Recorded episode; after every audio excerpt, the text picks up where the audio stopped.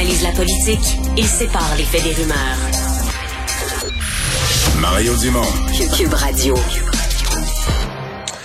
Bernard Brisset, commentateur sportif, ex-vice-président aux communications marketing du Canadien de Montréal, est avec nous. Bonjour Bernard. Bonjour Mario. avant de parler de, du fond, là, juste sur la forme, toi qui l'as vécu, euh, comment t'imagines le dernier 48-72 heures? Je pense que la démission de Scott Mellenby en fin de semaine, c'était pas prévu pour Jeff Molson. Euh, à quel point ça a dû paniquer, accélérer les choses, conférence de presse d'urgence. Je suis vraiment curieux de t'entendre imaginer l'atmosphère qui a régné là, dans les dernières heures. Oui, d'autant plus qu'il n'y avait plus personne aux communications pour... Euh, Parce qu'on le mettait dehors lui aussi, oui, c'est ça. Il était dehors lui aussi. Une drôle d'histoire, celle-là, mais en tout cas, non, ça, ça a dû... C'est sûr que Molson n'avait pas prévu, lui, de devoir faire une annonce euh, un peu comme ça, rapidement, dimanche. Euh, d'après ce qu'on sait, c'est qu'il pensait faire une conférence de presse peut-être aujourd'hui ou demain.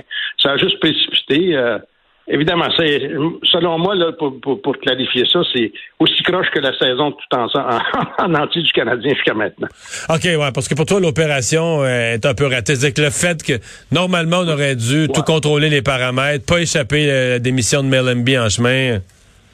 Ben, oui, normalement, c'est ce qui aurait dû être fait, c'est ce qu'ils ont sûrement prévu faire, mais euh, quant à moi, ils ont bien récupéré. Par contre, aujourd'hui, j'ai trouvé la, sortie de, de M. Molson euh, très solide. Je l'ai jamais vu comme ça. on voit qu'il connaissait non seulement son dossier, mais qu'il avait appris euh, à répondre à toutes les questions. Il était très, très bien préparé. Puis il l'a bien, il bien rendu. Je pense qu'il a été crédible dans l'ensemble de ses réponses. il avait pas l'air de fuir, de se sauver de la situation, là. Non, je, je l'ai jamais vu comme ça. Et la seule chose, par contre, que j'ai une petite tendance à pouvoir lui reprocher, c'est de toujours avoir cette envie-là de dire que moi, je ne prends aucune décision, je ne suis pas du tout mêlé au hockey. C'est des décisions qui vont appartenir au, à M. Gorton puis au, au futur DG. C'est pas vrai? C'est pas, pas complètement vrai, ça?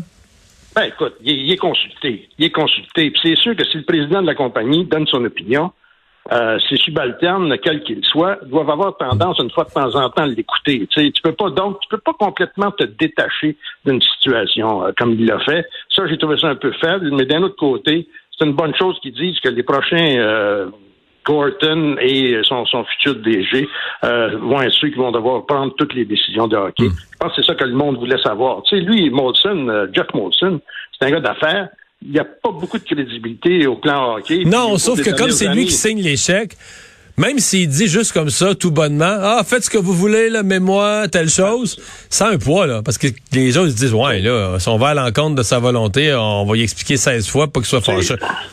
Ben, penses-tu qu'il n'a pas eu son mot à dire, lui, quand Bergevin est allé le voir en, lui disant, ben, je voudrais ça signer Suzuki pour 63 millions de dollars pour les huit prochaines années? Il me semble que, comme président, il a son mot à dire, puis il faut qu'il l'aille aussi. C'est sa compagnie. Avant, d'engager des, dizaines de millions. Euh, un mot sur Bergevin. Euh, 9 à 9 années.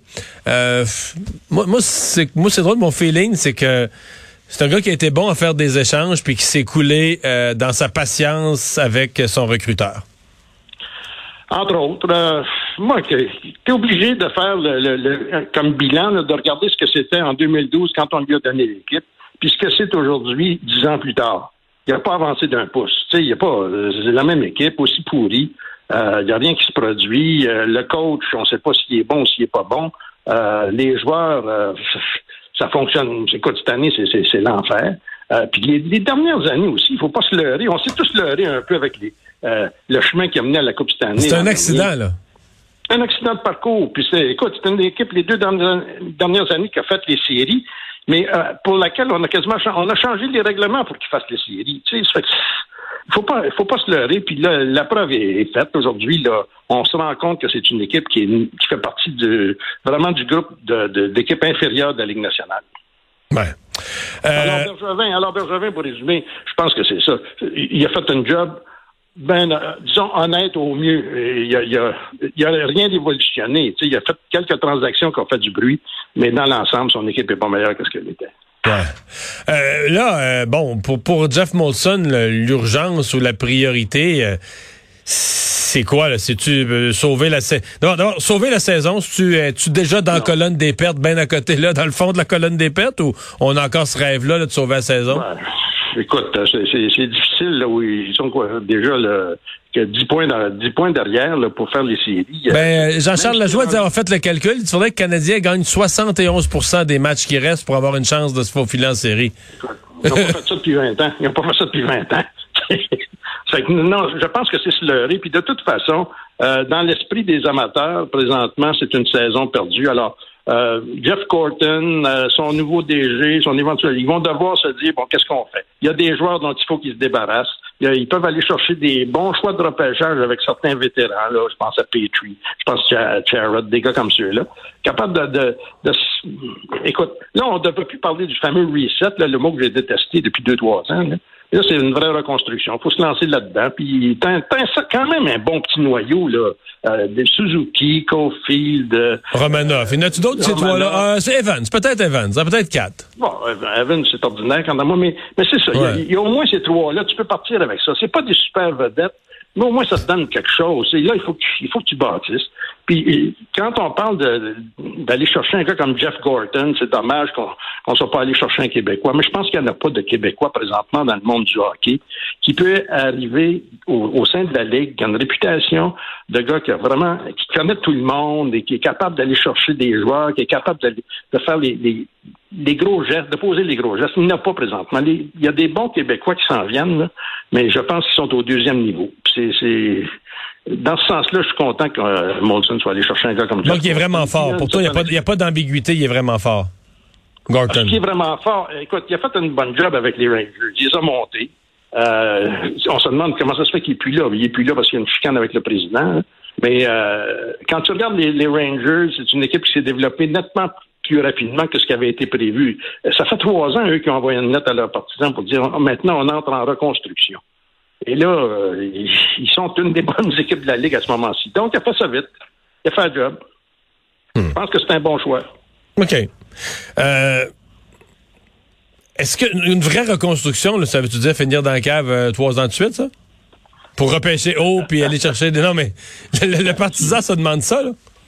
S'il fait comme les Rangers, ça a été ça. Trois, trois ans mauvais, mais même s'il ne fait pas de reconstruction, normalement, s'il continue avec les gars qu'on a aujourd'hui. Il va finir dans le cave trois ans. Dans le pareil. oui, oui, ça. C'est bon. Dans le cave cette année sans reconstruire. Puis, c'est peut-être une année de démolition, peut-être, mais en quelque part, il... Hmm. Non, il faut qu'il y ait des gestes plus positifs que ça. Ouais. Est-ce qu'il est pris en le, le, en, plus, il faut qu'il, en plus, monsieur, il faut qu'il regarde la situation de l'entraîneur. Dominique Ducharme, on ne sait pas encore s'il est bon. On ne sait pas encore si c'est lui qui fait la job. Présentement, quand on regarde le Canadien, déjà depuis un mois ou deux, là, on a l'impression que cette équipe-là ne répond pas à son entraîneur. Cette équipe-là. Ouais, mais c'était pareil. Excuse-moi, mais c'était pareil. L'année passée, là, il y a eu l'illusion des séries. Ne pas ce qui s'est passé. Là. Corey Perry, puis un trio de leadership qui s'est levé dans la chambre. Il est arrivé un miracle, ok?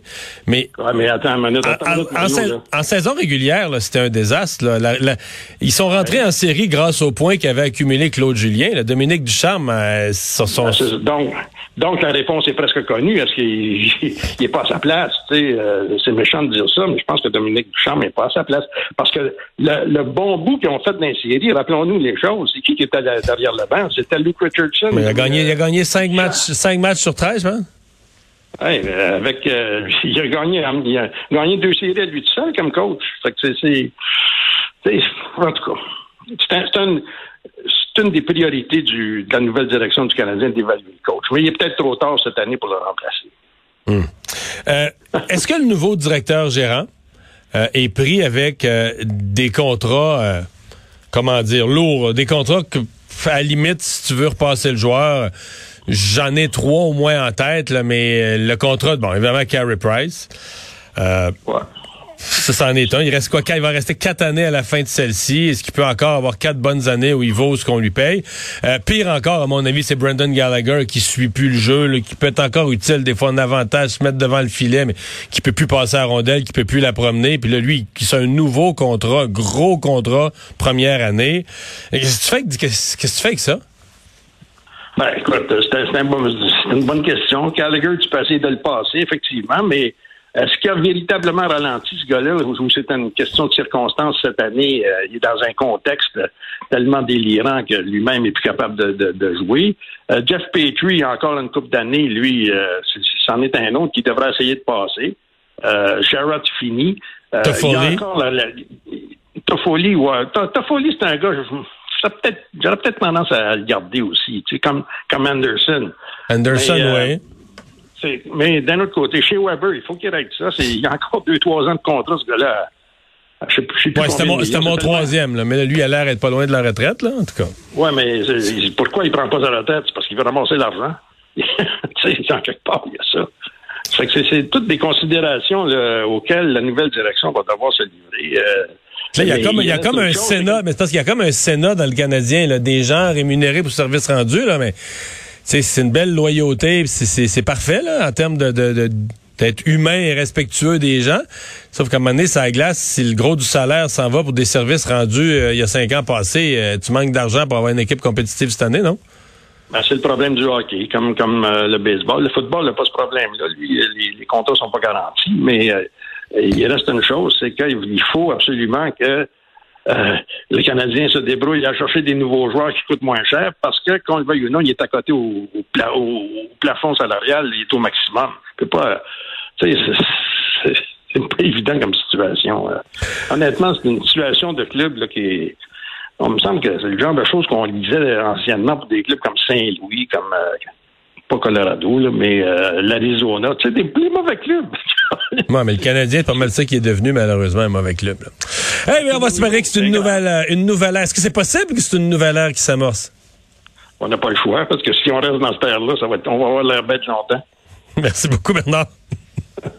Bernard Brisset, ancien vice-président aux communications et marketing du Canadien.